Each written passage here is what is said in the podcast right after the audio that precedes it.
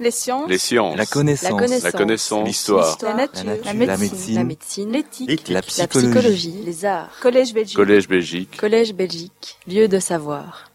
Merci beaucoup pour, euh, pour cette présentation et, et je tiens euh, d'abord à, à remercier euh, Eliane, le, le Collège de Belgique, l'Académie hein, également pour, pour, cette, pour cette invitation, hein, pour, cette, pour ce, ce cycle de, de, leçons sur, euh, sur le genre. Et donc euh, Eliane m'avait euh, proposé de, de présenter une réflexion sur genre, guerre et, et conflits contemporains.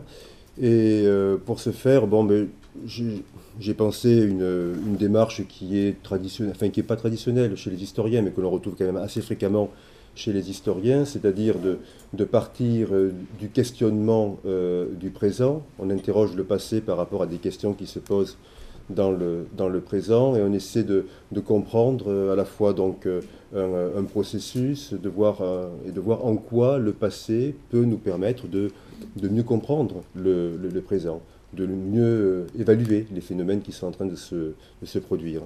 Et, quand on regarde euh, simplement, quand on met la, focale sur, euh, autour de cette thématique, genre et, conflits contemporains, euh, on observe que depuis une vingtaine d'années, depuis les années 90 et depuis les, années euh, 2000 euh, également, en quoi le, traitement médiatique des, conflits se concentre sur deux phénomènes de genre particuliers. La question des, des viols, la question des, euh, des, violences euh, sexuelles ou sexuées pendant les conflits. Euh, pensez au Rwanda, pensez aux guerres balkaniques, pensez au Congo récemment, et puis également autre, et puis actuellement, je pense également à, à ce qui se produit au Mali, la concentration également de, de la presse sur, sur des événements qui se produisent à, Tombouctou. Et deuxième élément, euh, la présence des, euh, des femmes euh, soldats sur le, le théâtre des, euh, des opérations, euh, en particulier euh, au moment du, euh, du conflit irakien et puis euh, actuellement euh, en, euh, en Afghanistan. Et, je trouvais intéressant d'introduire cette question euh, à partir de, de, de ce concentré qui s'est euh, réalisé au tout début euh, de la guerre d'Irak en 2003-2004 avec deux affaires qui ont, été, qui ont eu une large couverture médiatique.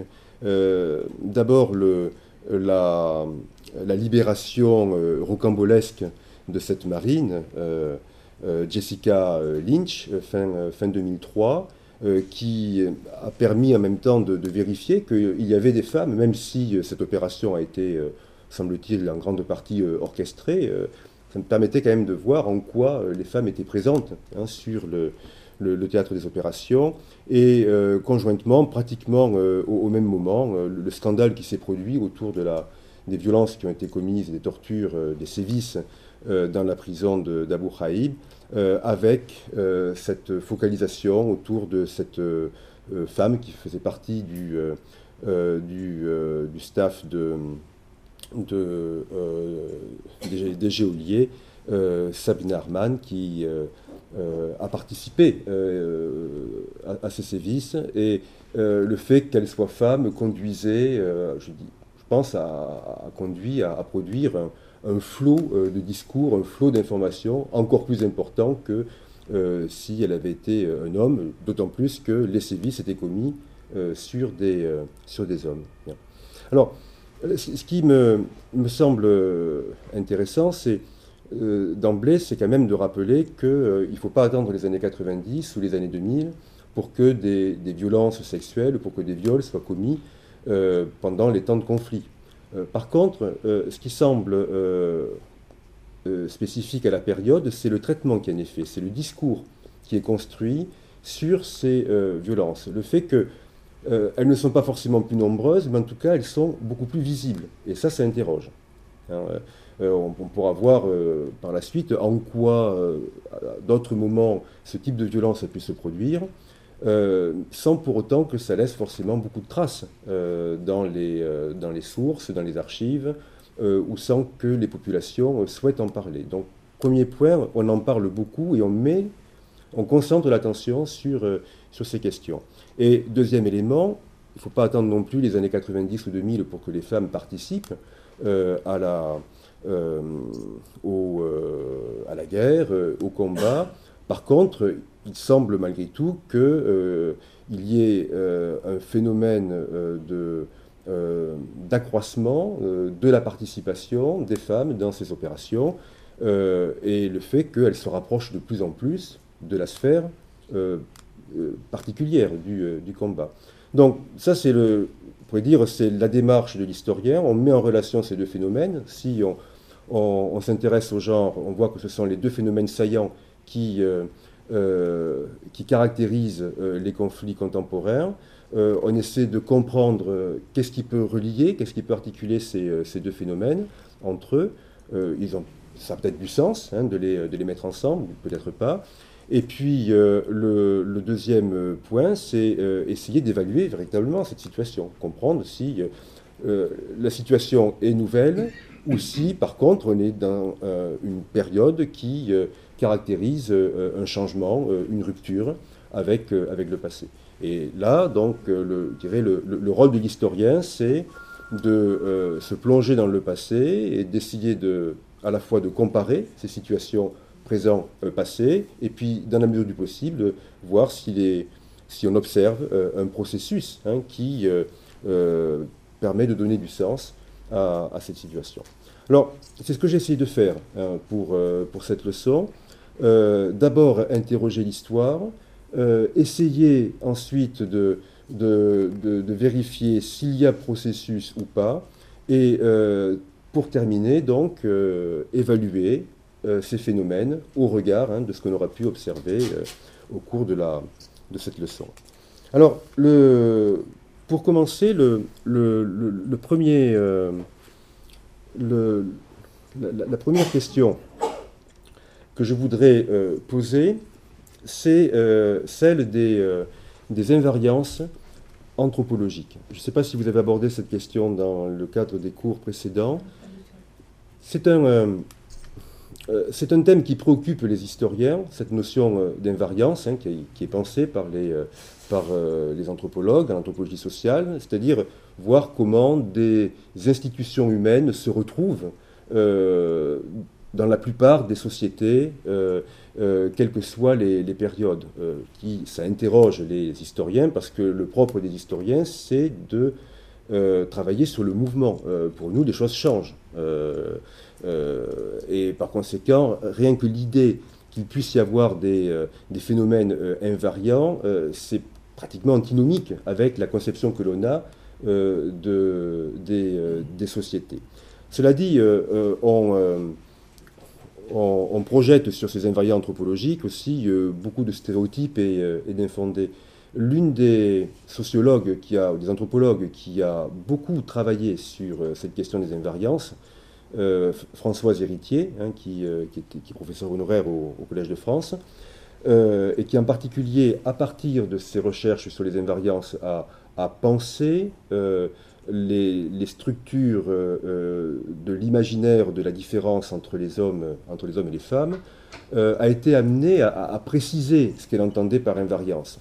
Et récemment, elle a, produit donc une, conférence où elle essaie de remettre les pendules à l'heure en disant bon attention, quand on parle d'invariant, ça ne veut pas dire que la situation est immuable.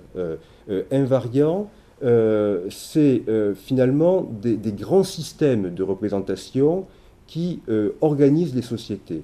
Et s'il y a invariance, c'est parce que finalement les sociétés se retrouvent face à des questionnements récurrents, finissent par trouver à peu près les mêmes systèmes de réponse.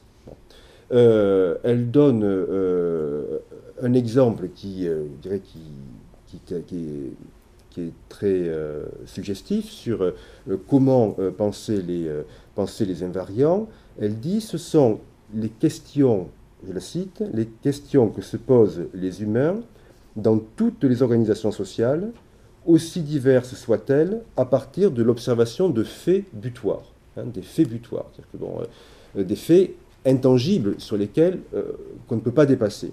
Et elle dit par exemple, pourquoi y a-t-il deux sexes?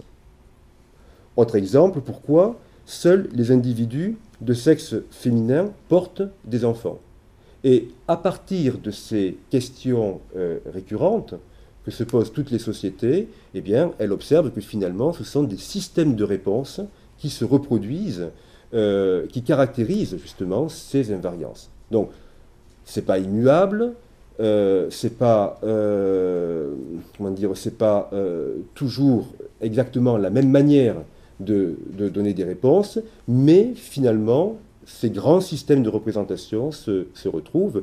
Et à, partir de, et à partir de là, donc, elle a, elle a élaboré tout un, euh, ensemble de, caractéristiques qui se répètent euh, dans, les dans, les sociétés, quelles que soient les, périodes, qui montrent comment finalement le masculin et le féminin euh, s'organisent autour euh, d'un ensemble de, de, caractéristiques que l'on retrouve dans la plupart, une fois encore, des sociétés ou, ou, des cultures. Alors, je donne un certain nombre d'exemples de, de, ces caractéristiques, mais, mais c'est intéressant parce que c'est justement euh, à partir de ces, de ces systèmes de, de réponse que finalement le genre s'est structuré, s'est organisé.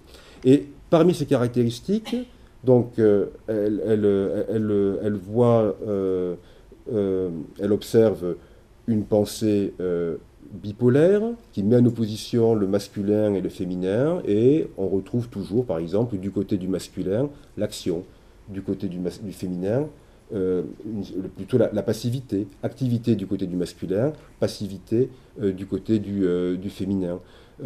Autre, autre élément qui revient, la violence du côté du masculin, la douceur du côté du féminin. Et parmi les actes symboliques, un acte symbolique qui revient le plus souvent, le fait que le masculin peut faire couler le sang, là où le féminin, au contraire, ne peut qu'assister à l'écoulement de son, euh, propre sang. Euh, une autre anthropo anthropologue euh, italienne, Paola Tabé, qui elle aussi travaille sur ces grands systèmes de représentation, observe que dans la longue durée, finalement, le masculin est toujours représenté à partir d'outils qui prolongent le corps. Donc, autrement dit, le corps, l'homme masculin, ne se suffit pas lui-même, il est représenté avec des outils qui le prolongent, là où les représentations du féminin souvent se limitent euh, aux organes de la maternité. Euh, et euh, ce qui va de, pair avec ce prolongement du corps par l'outil, c'est la puissance aussi c'est le, pouvoir. Hein, euh, c'est, euh, euh, et c'est aussi l'activité. Hein, alors, c'est intéressant parce que on peut prendre, donc ce sont des grands systèmes de représentation, ça ne veut pas dire que le masculin et le féminin se réduisent à ça, ça veut dire que ce sont ces grands systèmes qui structurent les imaginaires, et, là, de, fait, on peut observer comment, finalement, dans la très longue durée, euh, on retrouve ces représentations. Là, je donne simplement euh, trois exemples, dont un que vous connaissez. Euh, des statues du néolithique italien où on voit comment un couple est représenté, l'homme avec son couteau et puis donc la femme à travers donc sa poitrine, hein, donc le corps, l'outil.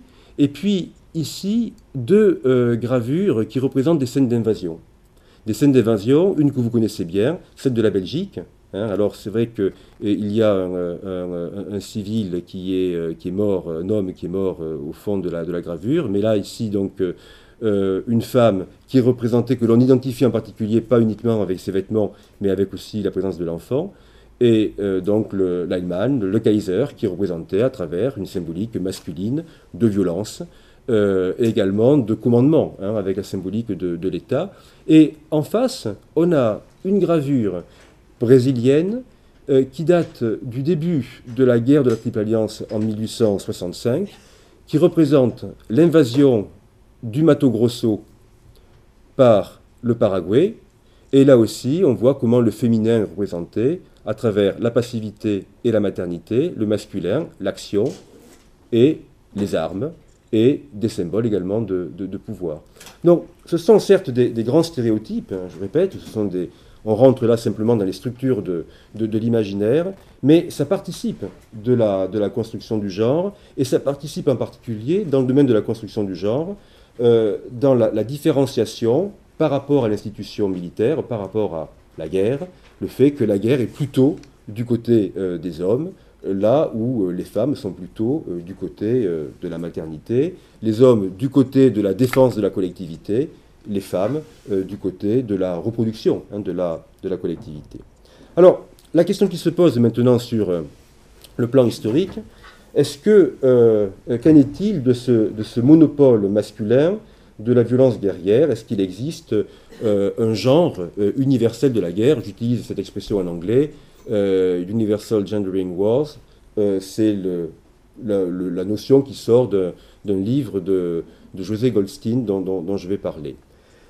quand on adopte une démarche empirique, on observe que dans la plupart des sociétés, les femmes sont absentes hein, de la sphère combattante, euh, que ce soit dans les situations de crise, dans les situations de conflit, ou que ce soit dans les situations, je dirais, dans les périodes plus régulières. Et ce, depuis, euh, depuis, le, depuis la préhistoire, hein, depuis le, néolithique, jusqu'à l'époque euh, contemporaine. Pour comprendre ces, ces situations, deux grands systèmes euh, argumentatifs ont été euh, convoqués par les, euh, par les, spécialistes, par les scientifiques, qui tentent donc d'expliquer ce qui apparaît comme un monopole masculin du, du, combat. deux grandes synthèses existent et deux grandes synthèses qui sont contradictoires. C'est ça qui est intéressant.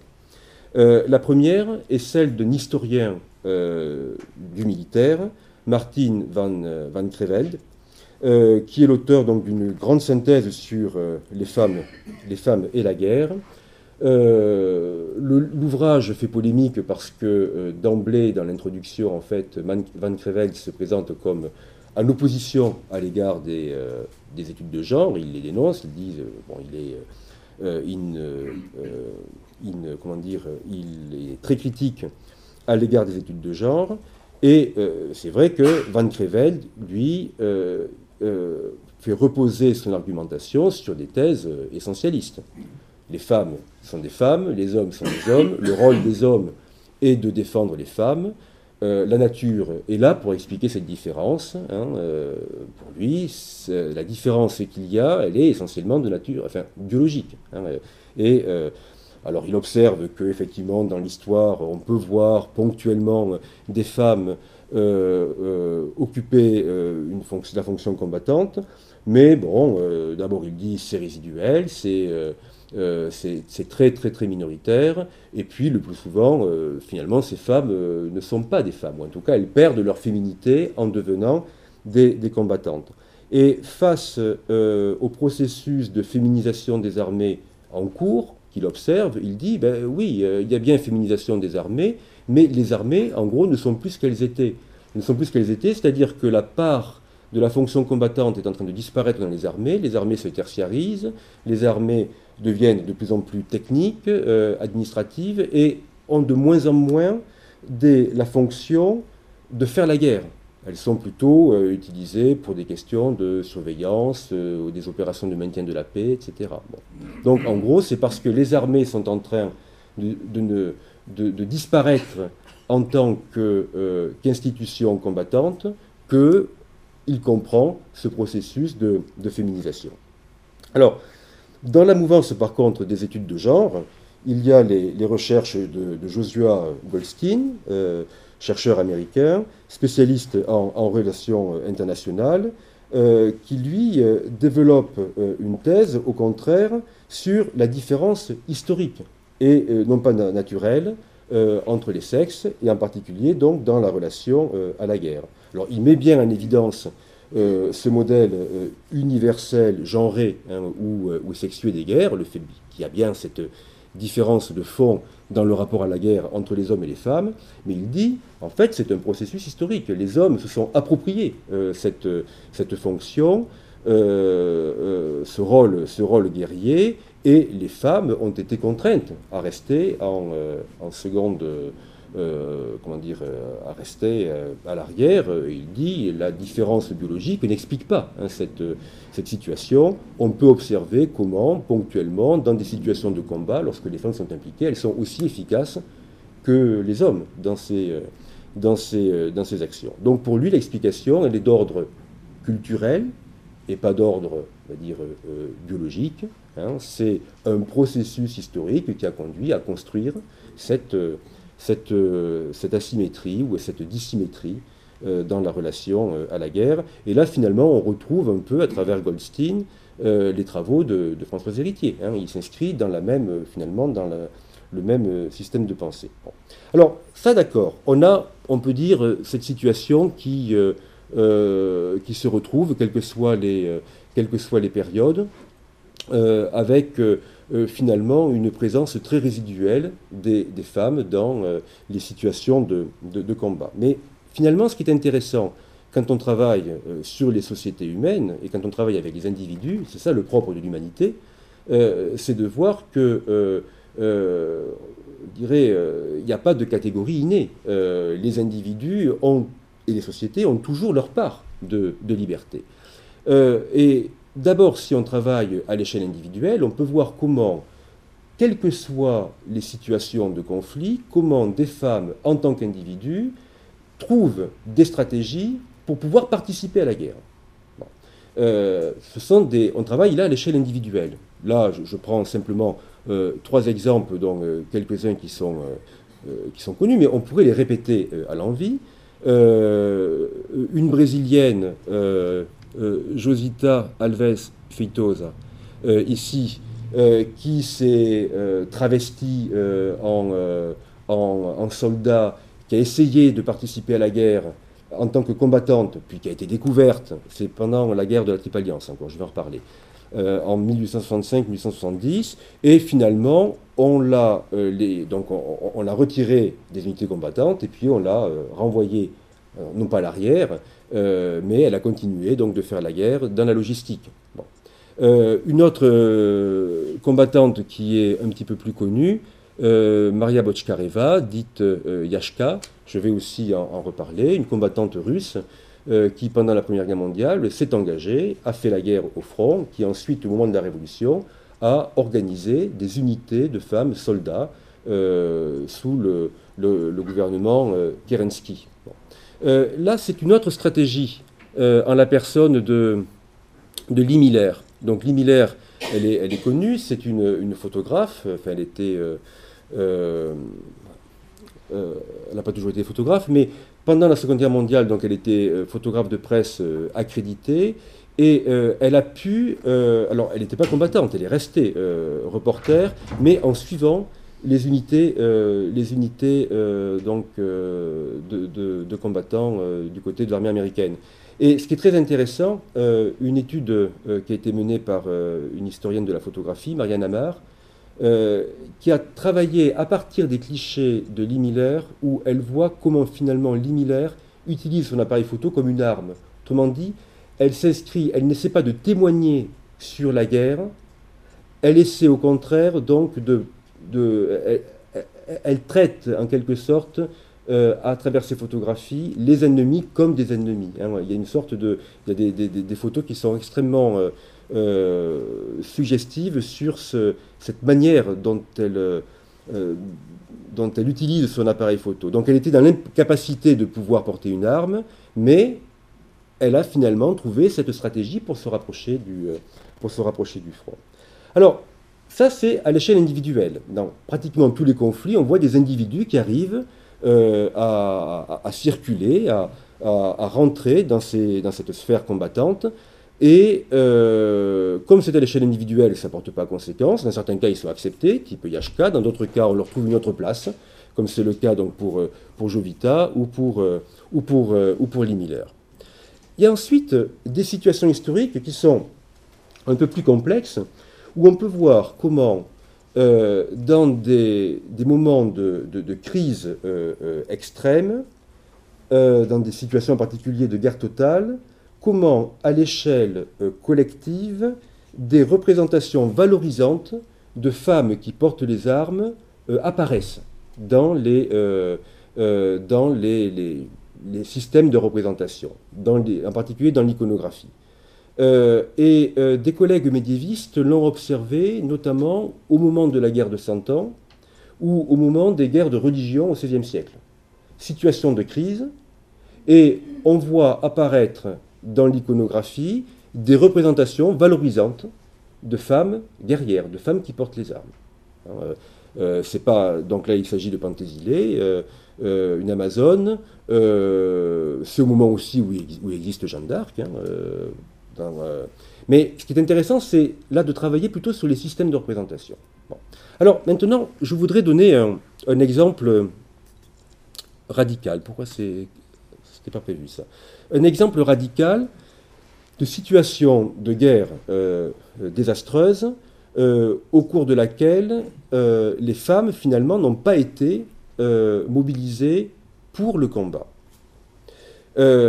Et, il y a dire, un argument qui me semble intéressant, sur lequel je vais revenir. Bon, alors il s'agit de ce conflit qui oppose le Paraguay à ses trois voisins, entre 1865 et 1870, les trois voisins, la Triple Alliance, c'est le Brésil, l'Argentine et l'Uruguay c'est une guerre absolument euh, désastreuse qui se termine par la démolition euh, du Paraguay et par, la, je dirais, par une crise démographique sans précédent. Euh, ce qui est très intéressant, c'est de voir que jusqu'à la fin du conflit, l'État paraguayen conserve à la main sur le recrutement. Donc on est dans une situation, je dirais, de, mobilisation de la population par, par l'appareil d'État. C'est un appareil d'État plus sommaire que ce que l'on peut voir par la suite euh, au XXe siècle, mais malgré tout, c'est l'État qui derrière, qui est dans cette affaire. Tous les hommes sont mobilisés pour faire la guerre. Tous les hommes. Y compris les malades, y compris les lépreux, euh, y compris les ecclésiastiques, les maîtres d'école, etc.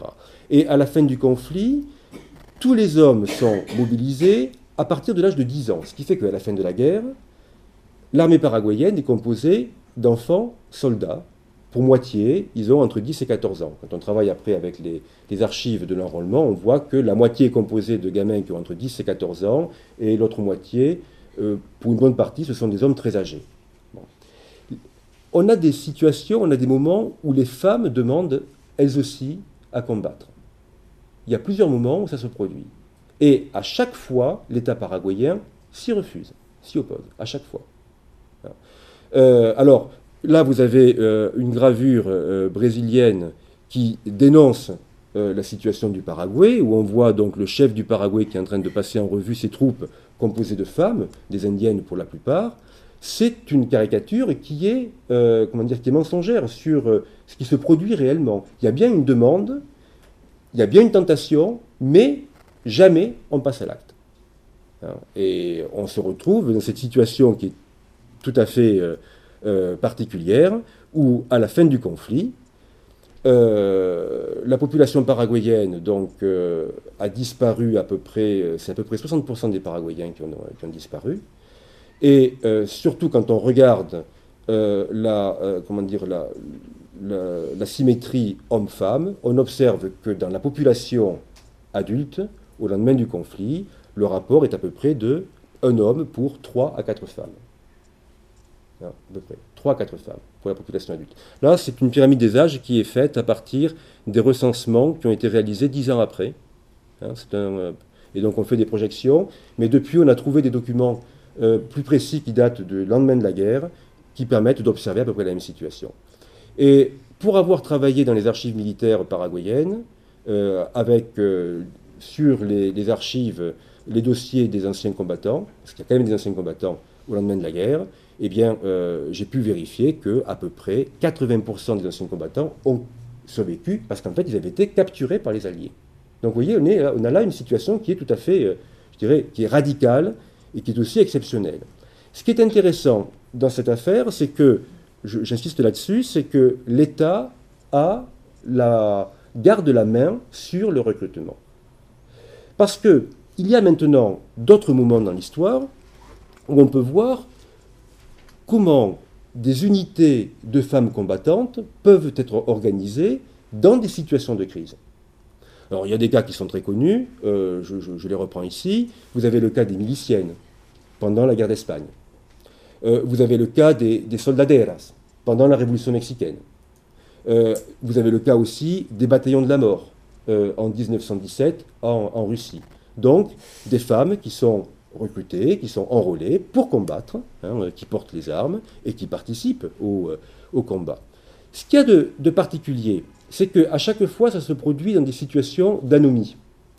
Euh, la question des miliciennes pendant la, guerre d'Espagne, c'est au tout début de la guerre d'Espagne. C'est juste après euh, le, coup d'État de, juillet 36 que s'organisent dans l'urgence ces, euh, ces, formations qui subsistent en fait que pendant quelques mois. Et on voit comment, dès 1937, les miliciennes sont pour la plupart désarmées et il y a injonction de la part du gouvernement républicain pour qu'elles retournent à l'arrière.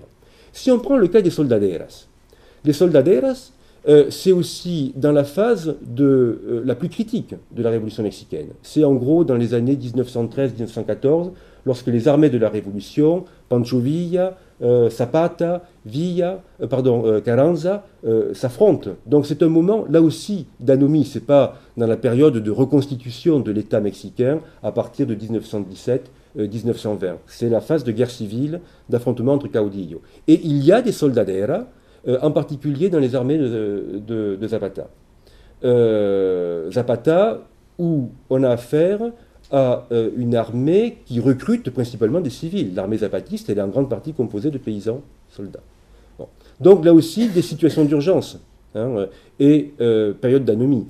La constitution des bataillons de la mort, avec Yashka, par Kerensky, donc c'est au cours de l'été 17, c'est au moment où le front russe est en train de se déliter complètement, où les désertions sont massives, où Kerensky voit dans Yashka la possibilité de parvenir à suppléer à une, situation de crise sur le front. Et euh, ces femmes, elles ont la fonction de suppléer euh, les hommes là où il n'y en a pas. Elles ont aussi une fonction symbolique hein, qui consiste à montrer que euh, les hommes sont des lâches et que des femmes sont prêtes à combattre. Donc une situation également d'anomie qui fait que lorsque, c'est ça qui est intéressant, lorsque l'État reprend la main, on observe comment, en quoi, justement, ça se traduit par une sorte de retour à l'ordre du genre, par le désarmement de ces, ou la dissolution de ces unités euh, de femmes soldats. Donc je citais le cas euh, de l'Espagne à partir euh, du début de l'année 37, au moment où l'État républicain tente de se réorganiser, se réorganise d'ailleurs hein, autour des partis. Les soldats d'air sont aussi démilitarisés et parfois de manière extrêmement violente. à partir de la fin des, années 10. Et ces situations donc, historiques hein, se, répètent. Donc on a un moment finalement assez, dirait assez euh, ça interroge une sorte de, euh, situation, euh, je presque de clivage entre individu, société et État. Hein, c'est un peu ça que l'on pourrait, l'on pourrait observer, je dirais, dans des, de manière ponctuelle. Alors, donc, le, ce qui est intéressant, c'est d'essayer de, voir de comprendre euh, ces, ajustements, euh, ces marges, hein, euh, qui, montrent que les rapports de genre ne sont pas immuables et qui montrent qu'il y a des, moments où les choses peuvent changer, où des fenêtres s'ouvrent, où ces, modèles sont, sont remis en question, et aussi donc essayer de, comprendre qu'est-ce qui fait malgré tout qu'on est plutôt sur des, ajustements que sur euh, des, on va dire, des, altérations, euh, des altérations profondes. Bon. Alors c'est là où euh, le fait de travailler, d'essayer de, voir dans quelle mesure il peut exister un processus historique peut, peut être pertinent. Et pour ce faire, donc,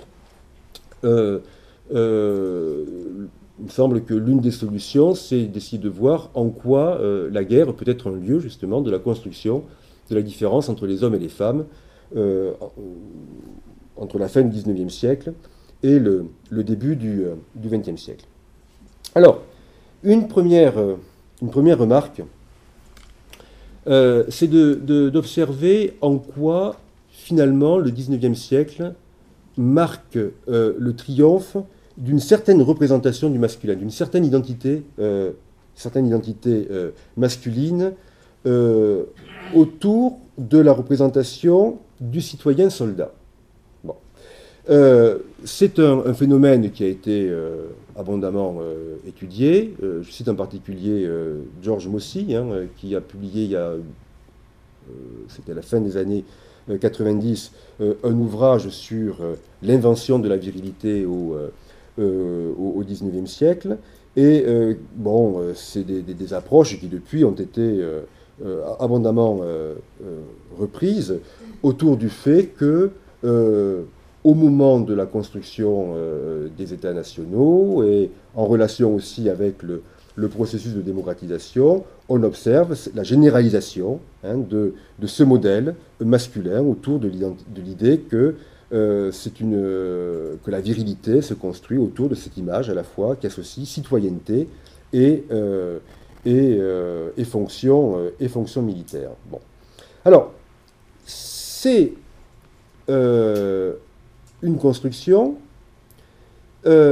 c'est aussi euh, un modèle qui s'impose par rapport à d'autres modèles. Euh, ce que je voudrais simplement ici faire observer, c'est que cette généralisation du service militaire, que l'on observe pas à pas au XIXe siècle en Europe, on l'observe aussi par exemple en Amérique latine. C'est plus tardif en Amérique latine, c'est fin XIXe, début XXe. Avec un problème, c'est que l'image du soldat en Amérique latine, elle est en contradiction avec un autre stéréotype valorisant, qui est l'image de l'homme libre. On est dans une société, on va dire rapidement, post-coloniale, ou plutôt post-esclavagiste. Le soldat est perçu comme un subalterne. Et le soldat est par conséquent perçu comme euh, un homme qui est plutôt du côté de la servilité que du côté de la liberté.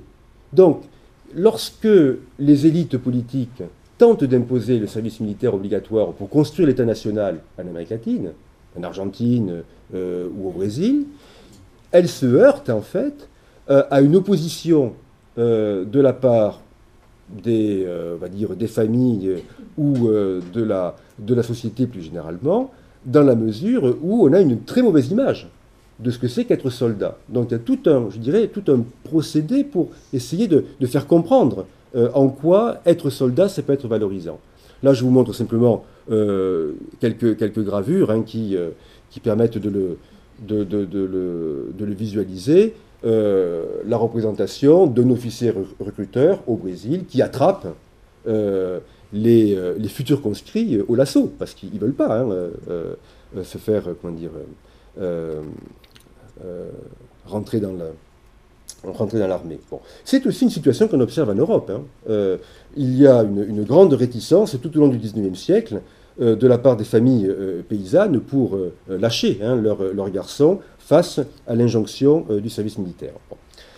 autre élément qui est intéressant, c'est que par rapport à, la à cette construction d'une hégémonie euh, de cette euh, identité masculine qui associe donc euh, citoyenneté et fonction, combattante, s'entraîne un deuxième, un autre comment dire, dispositif qui est celui de l'expulsion des femmes de la sphère combattante.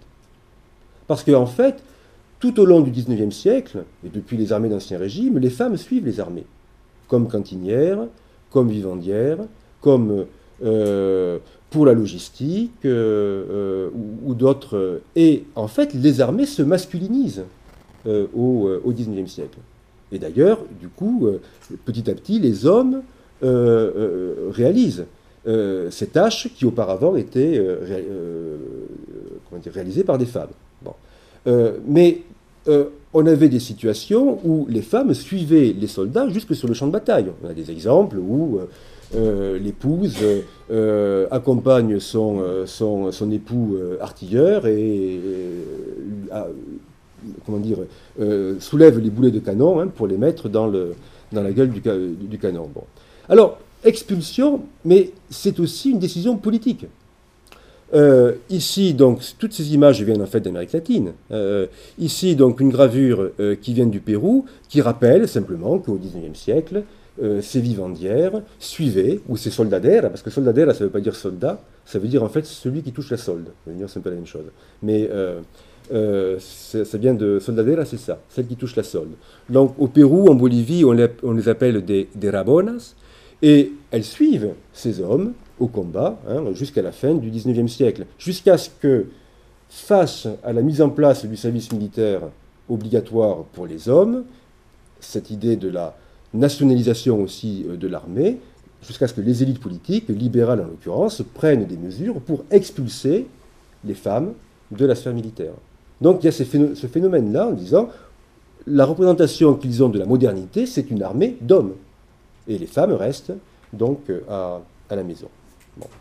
Alors, donc finalement, cette situation, je dirais, de, clivage euh, radical sur le, champ de bataille correspond en fait à un moment historique assez bref. C'est le début de la Première Guerre mondiale. Hein. c'est le début de la Première Guerre mondiale où la guerre devient effectivement le lieu de la séparation radicale euh, entre les hommes euh, et, les femmes. Bon, on peut le voir à la fois dans la réalité et puis c'est dans, la, dans, les représentations. Bon, cette photographie là du, euh, du, service photographique des armées françaises, des représentations de ce type-là, on en a des, sur la séparation. Alors là, c'est sur le retour. Hein, on en a des tonnes. Mais celle-là aussi est, quand même tout à fait remarquable. le problème de l'armée britannique au début de la Première Guerre mondiale, c'est que c'est d'abord une armée de volontaires, hein, pas de conscription. Donc dans un premier temps, il faut convaincre les Anglais de se mobiliser. Et euh, on a pas mal de, comme ça d'affiches du début de, la guerre euh, où on voit comment les services de la propagande euh, britannique jouent sur le genre pour créer de la, comment dire, à la fois de la culpabilité, de la contrainte morale à l'égard des, à l'égard des hommes. Donc là, vous voyez cette affiche, hein, ces, femmes britanniques qui disent allez-y hein, euh, euh, euh, aux, soldats, hein, nous on garde, la maison. Alors, donc, je disais un moment assez bref de clivage radical. intéressant du coup de voir en quoi finalement ces, conflits au XXe siècle ont été des lieux de dépassement du modèle. Donc euh, les guerres totales euh, sont des observatoires sur ce plan-là particulièrement intéressants. Observatoires et aussi laboratoires. Euh, la, question qui se pose, c'est finalement en quoi ces événements que sont les guerres totales peuvent apparaître comme des lieux probatoires hein, de, phénomènes de, de, longue durée, donc des lieux qui finalement ne font que vérifier ou amplifier des processus en cours, mais aussi peuvent être des lieux d'innovation. Hein. je dirais que c'est le propre de, l'événement, hein, à la fois de, s'inscrire dans une, un axe du temps, euh, dans des processus, mais en même temps de pouvoir euh, innover, hein, de produire de faire émerger de, nouvelles, de nouvelles réalités, peuvent engendrer euh, du changement. Bon, on va aller très vite sur, ces, sur ces guerres totales. Simplement, processus de guerre, totale, de, guerre totale pour la Première Guerre mondiale, euh, le processus de mobilisation, de totalisation, là, concerne la mobilisation de toutes les ressources hein, de la société euh, humaine, euh, économique, culturelle, pour, pour répondre aux, besoins du, champ de bataille, qui conduit finalement à, enrayer hein, le, le, mouvement d'expulsion des femmes. Donc on voit simplement comment, au cours de la Première Guerre mondiale, parce que c'est nécessaire, parce qu'on en a besoin, comment des femmes pas, elles ne sont pas très nombreuses, hein, c'est quelques, quelques, dizaines de milliers, ont pu être euh, recrutées ponctuellement euh, le temps de la guerre. Le temps de la guerre, euh, pour les plus nombreuses comme, comme infirmières, mais également pour, pour d'autres dans des emplois tertiaires, de secrétaires dans l'armée, de standardistes par exemple, certaines chauffeurs également, très peu, hein, mais quelques-unes chauffeurs, et pouvant d'ailleurs rentrer dans, les zones, dans la zone des, des, armées. Donc, sur le plan du volume, c'est pas énorme. Sur le plan euh, symbolique, c'est beaucoup plus important parce que voit bien que ça fonctionne pas, quoi. Hein, que ça fonctionne pas et que cette guerre finalement ouvre, une brèche, y compris pour faire émerger des, modèles de, femmes combattantes qui euh, s'affirment sur le front oriental. Je citais le cas de Yashka tout à l'heure en Russie, qui est connu, hein, la presse en parle beaucoup en, Europe occidentale, mais on a aussi le cas de femmes combattantes en Serbie, dans, les, dans les Balkans. Bon. alors, la brèche est, plus importante au moment de la, de la Seconde Guerre mondiale. Elle est, elle est plus importante, euh, je dirais d'abord sur le plan numérique. Hein, ce n'est pas quelques milliers, c'est des centaines de milliers de femmes qui sont, euh, euh, qui sont recrutées pour participer à la guerre. Et en particulier, donc, en, Russie soviétique, hein, on évalue les, les, femmes soldats à peu près à 500 000, hein, ce qui est considérable. Et du côté euh, de l'Europe occidentale, ce sont des, dizaines de milliers. À la fin de la guerre, euh, côté français, c'est à peu près 15 000 femmes qui sont euh, recrutées dans l'armée, par l'armée, par les forces libres de la France libre, par l'armée régulière. Donc, effet de masse, ça ne concerne pas que les armées régulières, ça concerne aussi les groupes de partisans, également on va dire, sur le plan, qualitatif. Euh, les femmes n'occupent pas que des emplois euh, d'infirmières, euh, elles sont infirmières, mais là vous avez en particulier ces, infirmières ambulancières qui sont à la fois infirmières et chauffeurs, et donc là on les voit en train de, mettre les mains dans le moteur hein, pour, intervenir sur une, sur une panne. Et puis il y a des femmes combattantes, hein, il y a des femmes combattantes, elles ne sont pas les plus nombreuses, plutôt dans les groupes de partisans. Euh, mais ce qui est intéressant aussi, c'est que, donc, euh, ou en Russie, là il s'agit donc d'une femme officier de, euh, de la, qui travaillait donc dans les, dans les bombardiers, hein, qui était pilote de bombardier. Et puis, d'autre part, ce qui est intéressant, c'est que ce qui n'existait pas pour la Première Guerre mondiale, c'est que lorsque des femmes sont recrutées par les armées régulières pour occuper des fonctions tertiaires, par exemple comme standardistes, elles reçoivent une formation militaire. Elles reçoivent une formation militaire, et là vous avez euh, un exemple. Je ne sais, pas exactement euh, dans quelle unité elles vont être affectées, euh, mais elles ne vont pas partir au combat. Mais par contre, elles reçoivent une formation de combattant. Donc, et, on voit bien également comment dans les archives, il y a aussi l'idée, au-delà du recrutement, de former des chefs. On se pose la question de est-ce qu'on va aussi former des chefs et pas seulement des, des soldats? Bon. Alors, donc, simplement, en résumé, euh, la, première, euh, la, première, moitié euh, du XXe siècle apparaît comme une conjoncture qui a favorisé le, déplacement hein, des lignes du genre, d'une part dans, laquelle les, dynamiques de, totalisation des conflits ont conduit, à faire appel ponctuellement aux, femmes pour, pour, aider à la défense donc, de la collectivité, J'insiste pour dire ponctuellement parce que le temps de l'engagement reste le temps de la guerre. Donc il n'est pas question que ces femmes restent dans les armées à la fin du conflit. C'est ce qui se produit au lendemain de la Première Guerre mondiale et c'est ce qui était prévu au lendemain de la Seconde Guerre mondiale. Il y a une différence entre ce qui, s'est produit et ce qui était euh, euh, prévu. Euh, mais ça fait partie en tout cas des logiques du recrutement.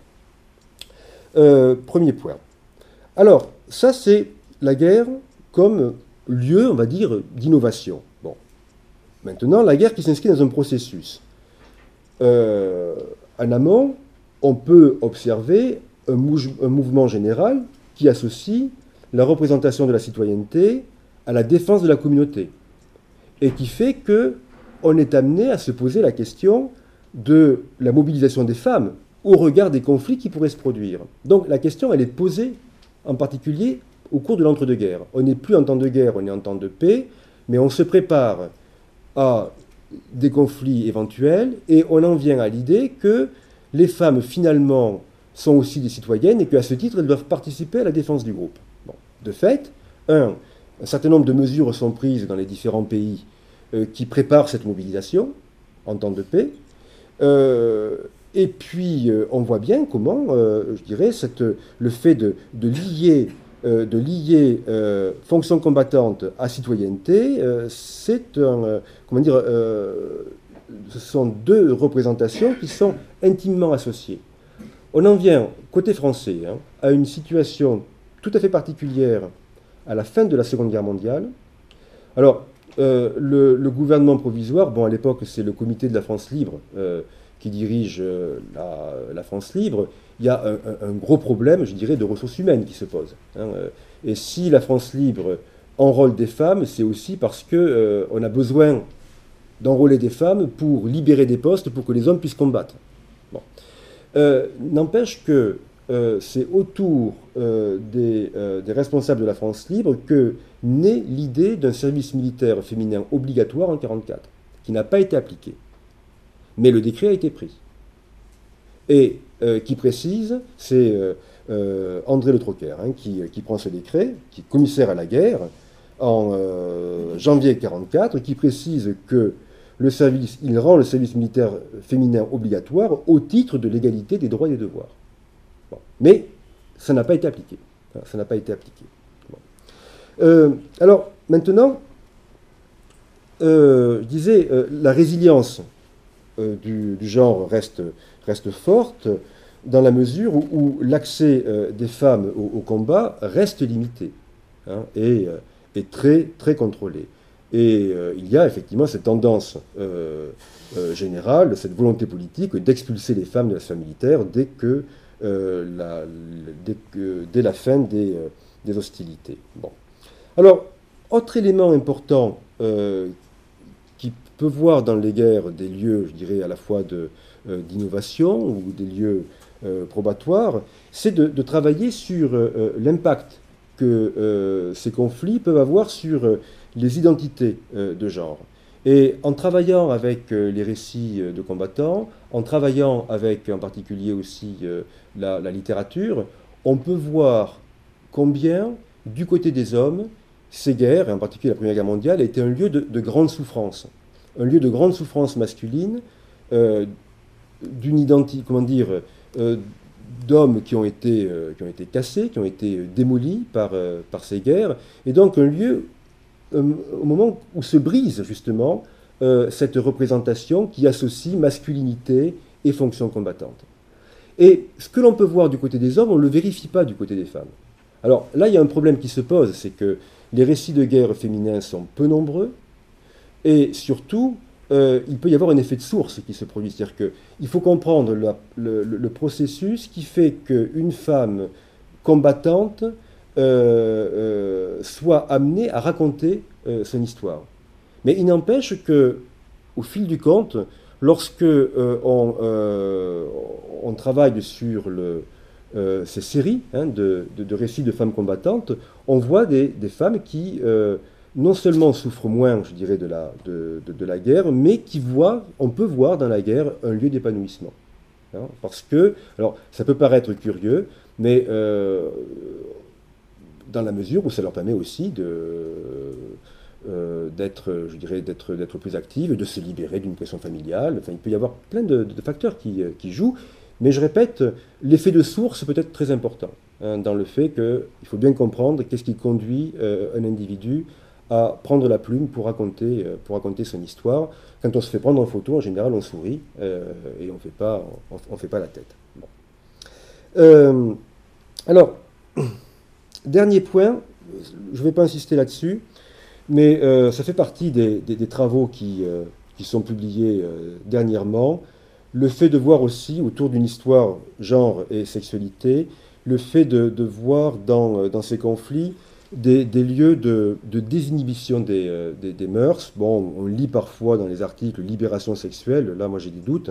Mais enfin bon, euh, désinhibition des mœurs, je, je, veux bien retenir cette, cette idée qui serait en particulier liée à la séparation forcée et au besoin, et au besoin de rencontre entre les hommes entre les hommes et les femmes, ce qui donne lieu en particulier au développement de la prostitution, au développement des unions libres euh, également, et euh, également à la, à, la, question des, euh, à la question des viols.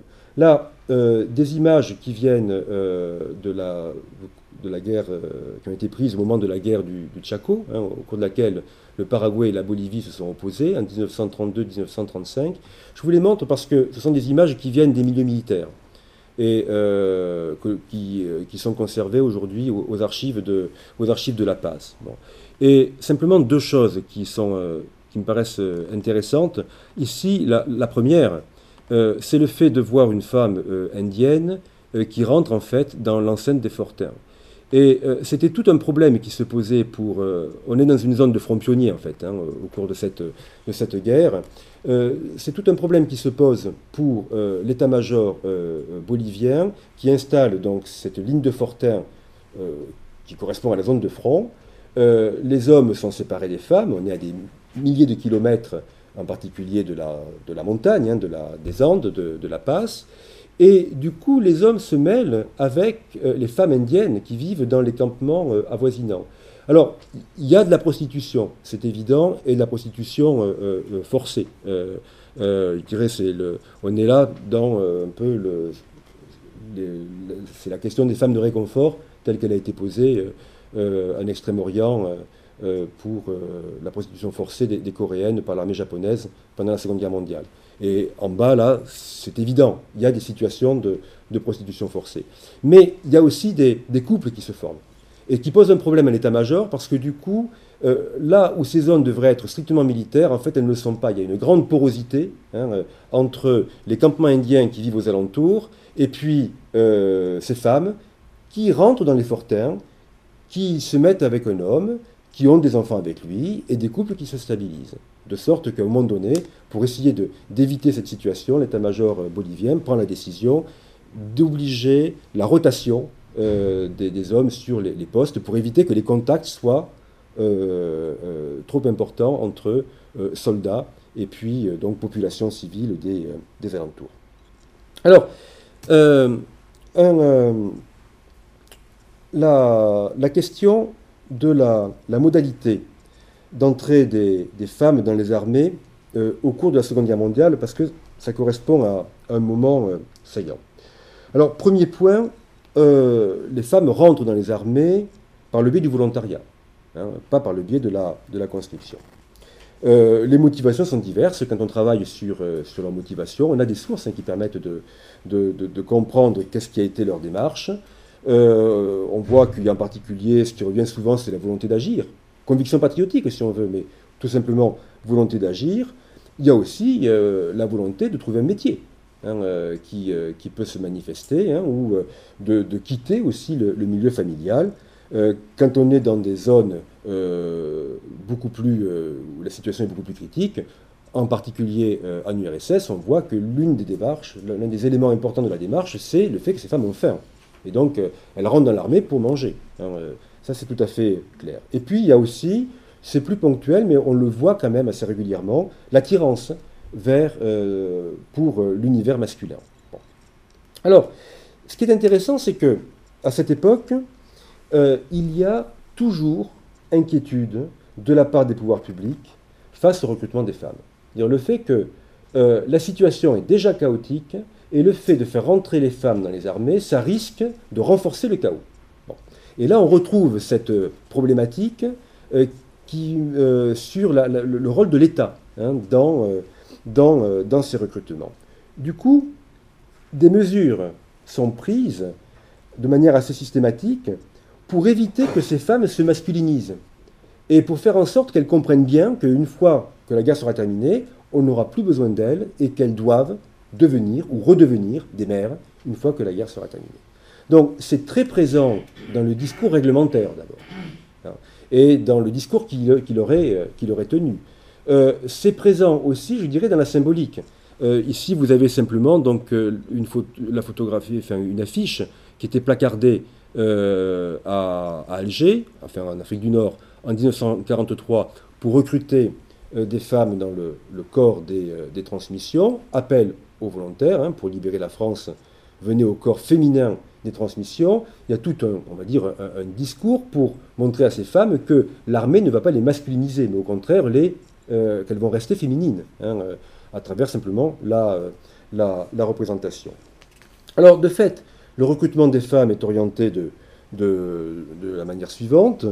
un, il repose sur le volontariat. Euh, euh, deux, euh, les femmes sont cantonnées à, des activités d'appui qui en général excluent le, combat, hein, sauf, des cas individuels.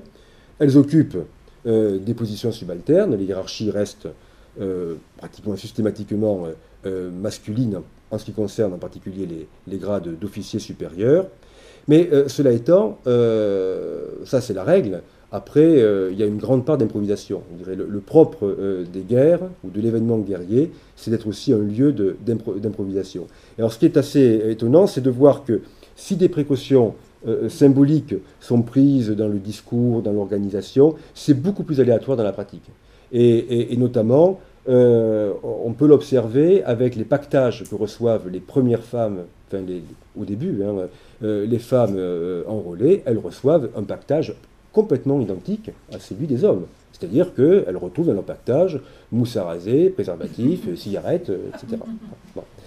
de sorte que des femmes qui sont en position, on va dire, plus forte dans la hiérarchie, du coup, porte un discours en disant seules des femmes peuvent commander des femmes. Hein, seules des femmes peuvent comprendre ce dont les femmes, les autres femmes ont besoin, et par conséquent, il faut mettre en place une hiérarchie féminine pour pouvoir s'occuper euh, de ces femmes. Alors, de fait, au cours de l'événement, la question de la mixité est posée. Hein, euh, la question de la mixité est posée, euh, il y a, je dirais, il y a, plusieurs questions qui sont posées. Première question, est-ce qu'une femme peut commander? Hein, C'est un, thème qui préoccupe la hiérarchie militaire. Une autre question, c'est euh, qu'est-ce qui se passe si euh, ces femmes se retrouvent dans une sphère qui est masculine et sous l'autorité des hommes? Et finalement, on, expérimente deux types de deux types d'unités euh, d'abord, euh, de manière euh, empirique, les premières unités qui sont mises en place sont des, unités géminées. Géminées, c'est-à-dire, on sépare les hommes et les femmes. Par exemple, dans les transmissions, l'unité féminine concerne uniquement les standardistes, la, transmission, celles qui mettent les fiches. Et à côté, il y a une unité d'hommes pour toute la partie, pour les infrastructures, hein, pour dérouler les fils, pour installer les trucs.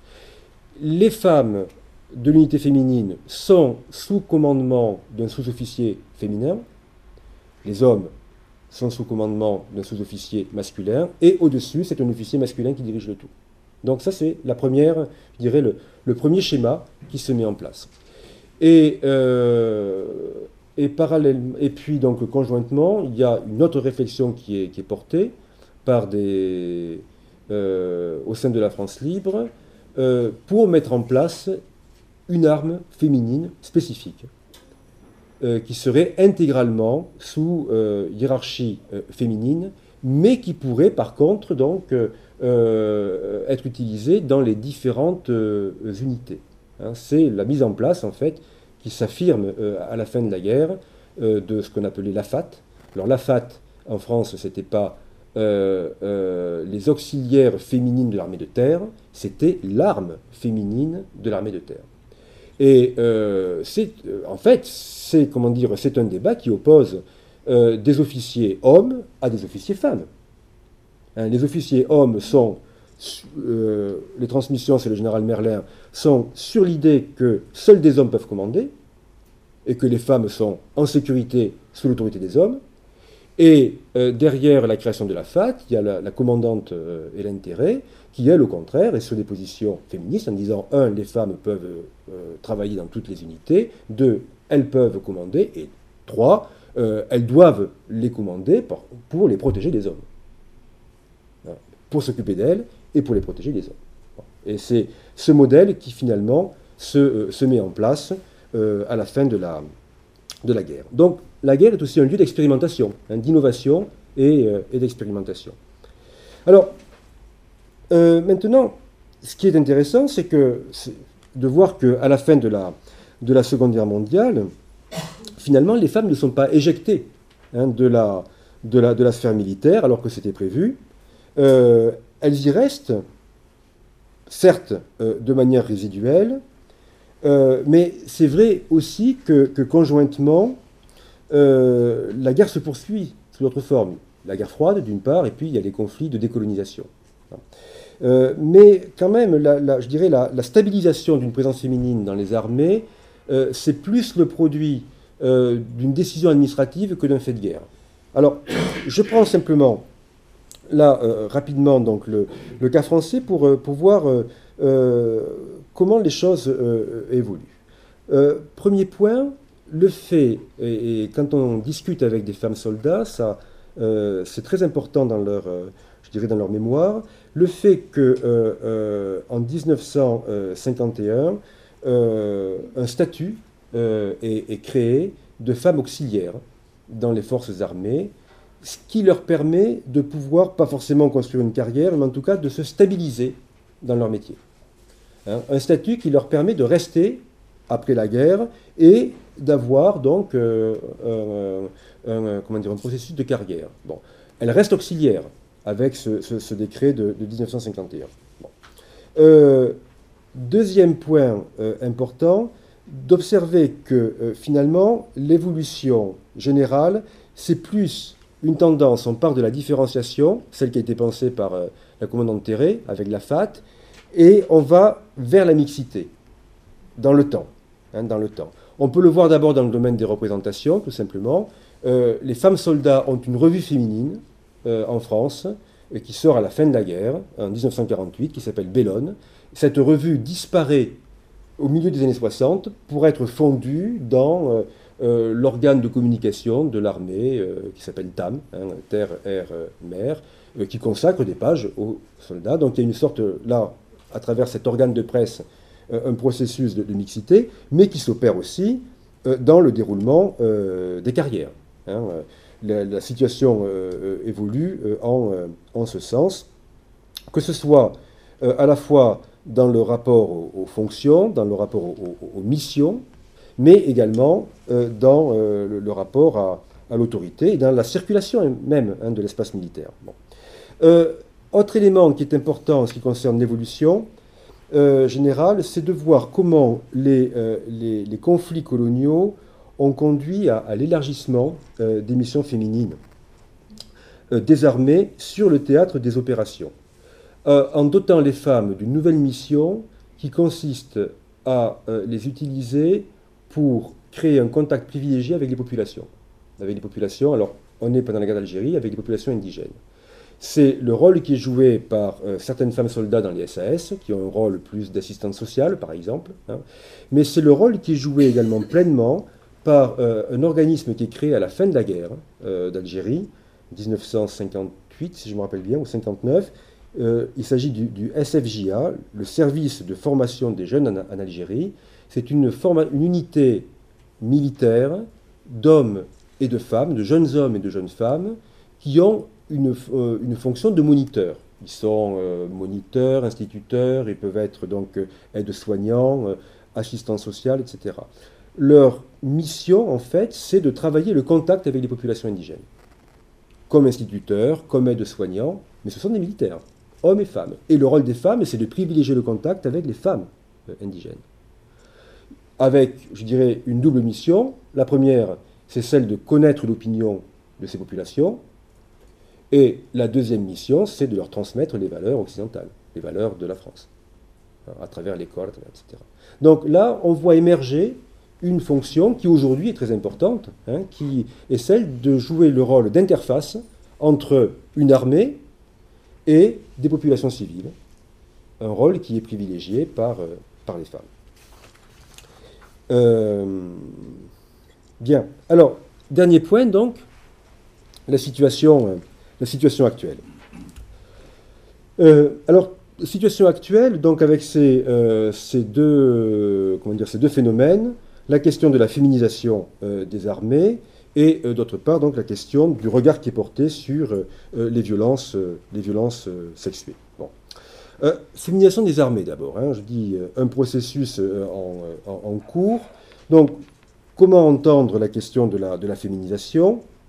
Euh, là, je reprends simplement la, définition du sociologue Claude Zedman qui dit Quand les femmes entrent modestement et en petit nombre dans des métiers jusque-là monopole masculin, il y a féminisation. Cette entrée en douceur, quand il s'agit de secteurs de pouvoir ou présumé-tel, évoque l'idée d'une subversion. Euh, de fait, euh, Élodie Jonot, qui a soutenu une thèse il n'y a pas longtemps hein, sur la féminisation dans l'armée française, considère, elle, part du principe que le processus de féminisation démarre euh, au moment de la Seconde Guerre mondiale, puisque euh, l'après-Seconde Guerre mondiale, les femmes ne sont pas, ne sont pas expulsées. Bon. Si on prend en compte l'élément quantitatif et l'idée d'un processus continu, la féminisation des forces armées devient un phénomène qui s'affirme de manière significative à partir des années 70, réellement, et qui s'accélère depuis les années 90 à l'échelle du monde occidental. Si je prends le cas français, moins de 1% des femmes correspondent aux effectifs militaires en 62, 1%, moins de 1%. Elles sont 9% en 2001. Et il y a un moment euh, important, c'est 98, avec la, suppression des, quotas. Euh, aujourd'hui, elles correspondent, euh, elles forment 15, un peu plus de 15%, 2011, 15% des effectifs, ce qui fait quand même 50 000 soldats pour un effectif total de 330 000 militaires. Donc, ce n'est pas négligeable. Hein.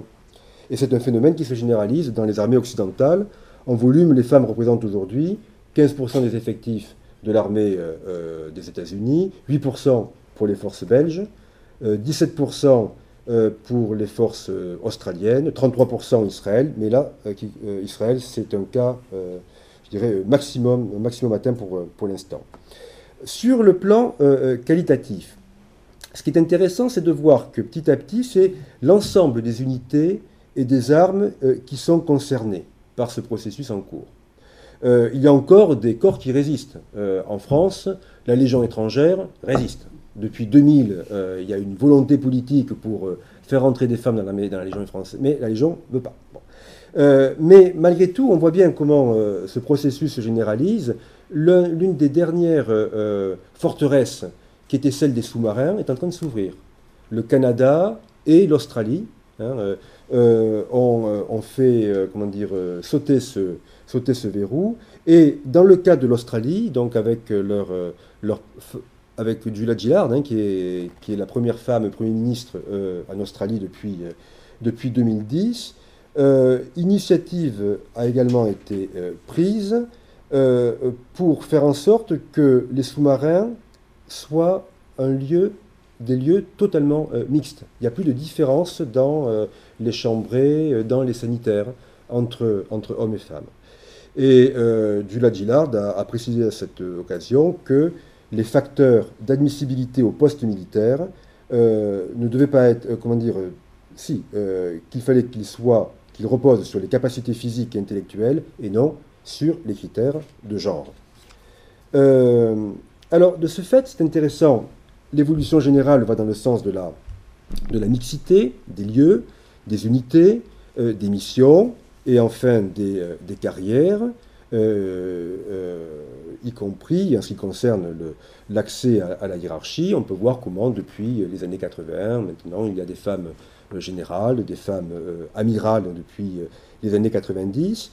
Et donc, finalement, ce sont les, deux verrous, à la fois donc, symboliques et institutionnels, euh, qui construisent la différence des sexes, qui sont en train de sauter hein, dans les forces armées, c'est-à-dire à la fois la relation au combat et la relation au commandement. C'est ça qui est intéressant, ce sont les deux qui vont ensemble, hein, euh, la, relation au combat et la relation au commandement. Bon, cela étant, processus en cours.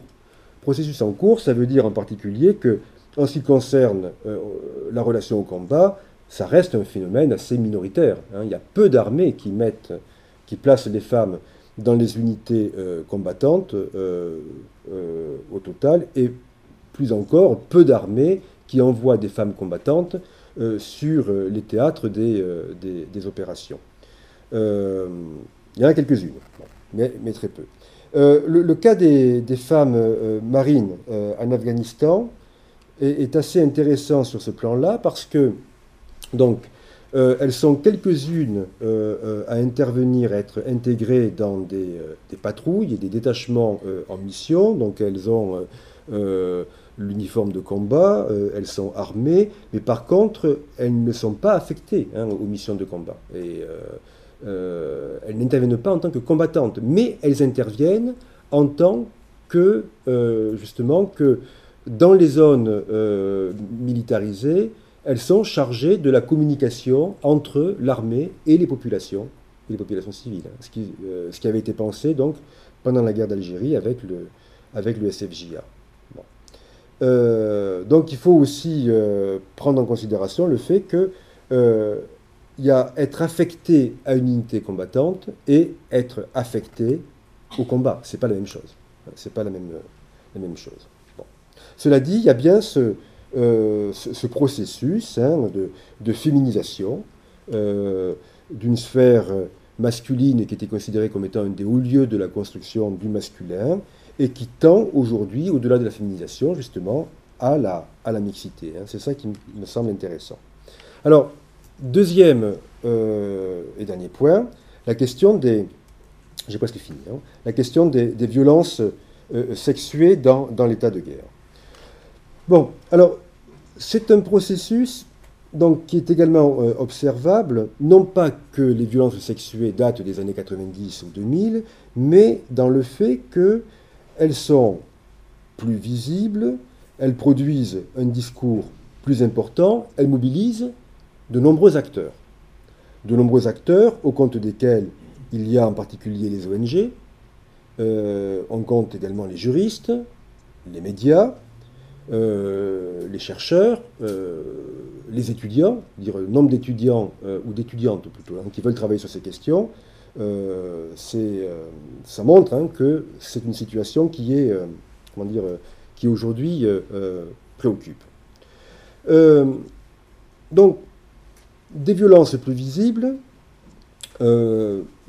aujourd'hui, ou on va dire à une échelle historique, euh, la question des, tontes, par exemple, euh, et des exhibitions, la question des viols et des violences sexuelles, la question de la capture euh, des femmes et, de la, et de la prostitution, en particulier de la prostitution forcée, et le fait que le regard qui était porté d'abord sur les femmes est depuis peu porté aussi sur les violences sexuelles qui sont commises à l'encontre des hommes. Hein, c'est aussi une situation qui est en train de, d'évoluer. Alors, euh, si on y regarde de, plus près, euh, on, peut voir que dans, dans un premier temps, euh, les, études qui étaient faites ou les interprétations qui étaient proposées relevaient, je dirais, plutôt du, du politique. des interprétations politiques où on observait des situations particulières qui conduisaient à singulariser ces événements. Je prends deux, trois exemples. Euh, la question des viols commis dans le cadre des opérations de nettoyage ethnique euh, dans l'ex-Yougoslavie en 92-93, euh, la question des tontes à la libération, pas qu'en France, hein, en Belgique ou en Europe ailleurs, la question des, des, tontes et des viols commis, des exhibitions à l'encontre des femmes républicaines pendant la, pendant la guerre d'Espagne. Bon. Si je vous montre ces images euh, ici, c'est simplement pour rappeler que euh, ce n'est pas parce qu'elles sont plus visibles aujourd'hui qu'elles ne l'étaient pas dans le passé. Hein. on en parlait aussi, mais on les voyait, mais avec, je dirais, une autre qualification, avec, avec d'autres mots. Donc, dans un premier temps, une interprétation de type politique, euh, conjoncturelle à ces événements, voire par exemple dans le cadre des, des à la libération, un moment de, crise, euh, de crise du, euh, du, masculin, ou euh, pendant la guerre d'Espagne, un moment également de, crise de la masculinité par, rapport à la, par rapport à la modernité, en France par rapport à l'occupation. Bon. en fait, dire, ce, qui, ce que l'on peut vérifier, tout simplement, c'est que quels que soient les conflits, à partir du moment où on essaie de, d'observer ces situations, on les trouve. Dire, les violences sexuelles, elles participent en fait des, des, conflits. Et on en vient plutôt à, une interprétation de type anthropologique. Hein, le fait de voir en quoi la guerre peut produire euh, des violences euh, euh, particulières et de voir aussi en quoi la guerre est un lieu d'expérience qui est différent hein, selon que l'on est, l'on est homme et femme ou femme, avec le fait que ce qui paraît malgré tout déterminant dans ces situations, c'est le rôle de la hiérarchie. C'est-à-dire que euh, observer en quoi euh, la hiérarchie est là pour euh, impulser, la hiérarchie est là au contraire pour éprimer, pour réprimer ou pour, pour autoriser. Bon. Alors, ce qui caractérise malgré tout l'importance qui est accordée à, ces violences, il y a une situation, je pense, qui est, qui est conjoncturelle, qui participe du processus. conjoncture particulière, d'abord une conjoncture qui privilégie la place, le point de vue de la victime par rapport au point de vue du, dire, du héros, en tout cas de l'actif. Euh, ça, c'est un point qui participe hein, de l'évolution de ces, de ces 20 ou 30, 30 dernières années. Le fait que les revendications féministes jouent un rôle important. Le fait également que l'évolution conjointe de la recherche dans les sciences sociales et en particulier des études de genre participe de, ce mouvement. Et à l'échelle historique, euh, ce que l'on peut voir aussi, euh, c'est le rôle qui est joué par les acteurs, euh, eux-mêmes, dans à la fois la, la, dénonciation et la qualification de, ces violences. Bon. depuis quand est-ce que la question des, viols sont, est considérée comme participante des crimes de guerre? Depuis le milieu des années 90. Hein, en particulier euh, au moment de la conférence de Pékin. Et le processus qui conduit à ça, c'est pas l'ex-Yougoslavie qui conduit à ça. Il y a tout un travail qui est fait en amont par les ONG pour dénoncer ces situations. À ma connaissance, dis bien à ma connaissance, le premier moment où on parle des viols comme, comme relevant de violences politiques, de crimes politiques, euh, et après on va évoluer vers les crimes de guerre, c'est au moment de la conférence de, Nairobi, la conférence internationale des femmes de Nairobi, en 85, et c'est un, un, discours qui est porté par les délégués argentines euh, qui sont des avocates. Ça c'est là que ça commence. Et il y a un autre moment très important qui dénonce les viols comme crime de guerre, c'est lors de la guerre civile au Pérou, qui oppose l'armée au Sentier Lumineux à la fin des années 80, et ça, c'est les ONG qui euh, euh, porte ce discours, et en particulier Amnesty International qui consacre un rapport entier sur la question des viols commis par les militaires contre les, euh, Indiennes dans le cas de la répression en, en 89. Donc je crois que ce qui est très important, c'est de voir aussi comment il y a tout ce travail qui est, qui est, réalisé par, euh, par ces acteurs, qui après débouche hein, dans les années 90, l'ex-Yougoslavie, le tribunal de la Haye, euh, la conférence de Pékin, euh, et puis après donc la Cour de justice internationale, où, euh, qui sont désormais des lieux, de, des caisses de résonance importantes qui conduisent à qualifier désormais ces, ces, actions. Alors maintenant, dernière, dernière remarque, on pourrait conjointement se dire que face donc à cette situation, les commandements militaires pourraient être d'autant plus réticents par rapport à la féminisation des armées, parce qu'il y a en particulier je ne sais pas si c'est un cliché, mais en tout cas une idée qui, euh, euh, qui est toujours présente dans l'esprit des, tacticiens, euh, qui est que, quand on parle avec des militaires, hein, qui est que sur le champ de bataille, si on a un couple, si on a une unité mixte, les guerriers vont passer plus de temps à protéger leurs collègues féminines plutôt qu'à combattre.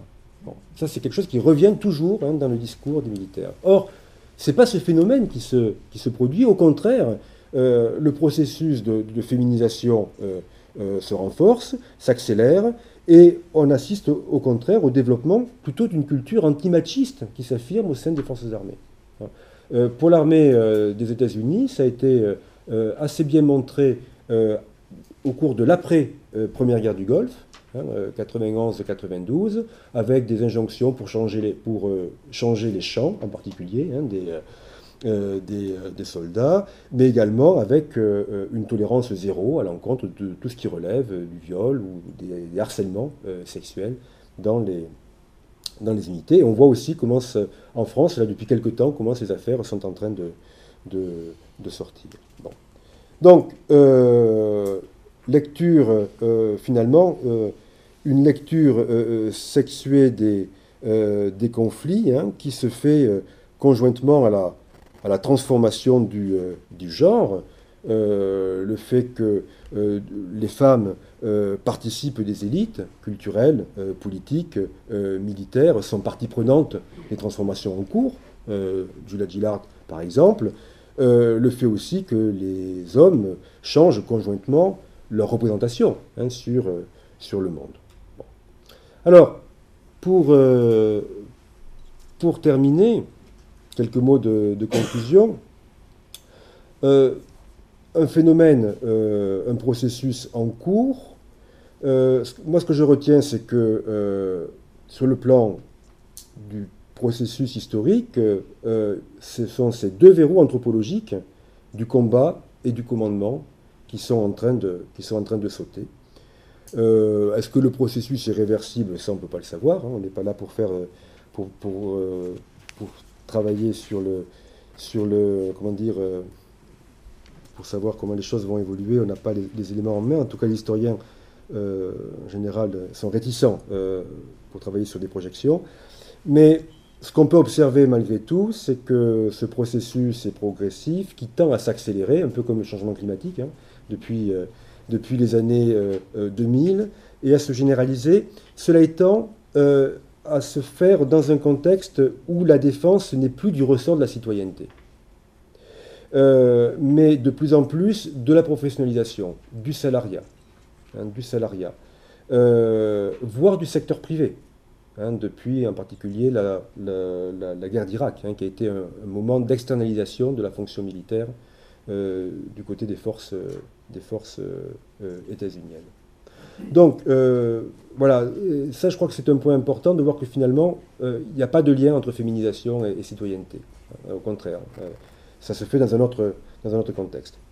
donc ça change certainement, mais euh, c'est aussi euh, un processus qui se produit dans, l'ajustement hein, euh, des codes du genre, hein, dans, la longue durée, au regard des, de la plupart des missions qui sont attribuées,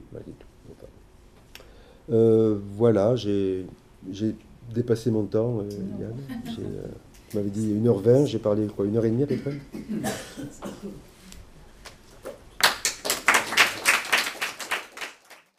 Les sciences. La connaissance. La connaissance. L'histoire. La, nature. La médecine. La médecine. L'éthique. La, psychologie. Les arts. Collège Belgique. Collège Belgique. Collège Belgique. Lieu de savoir.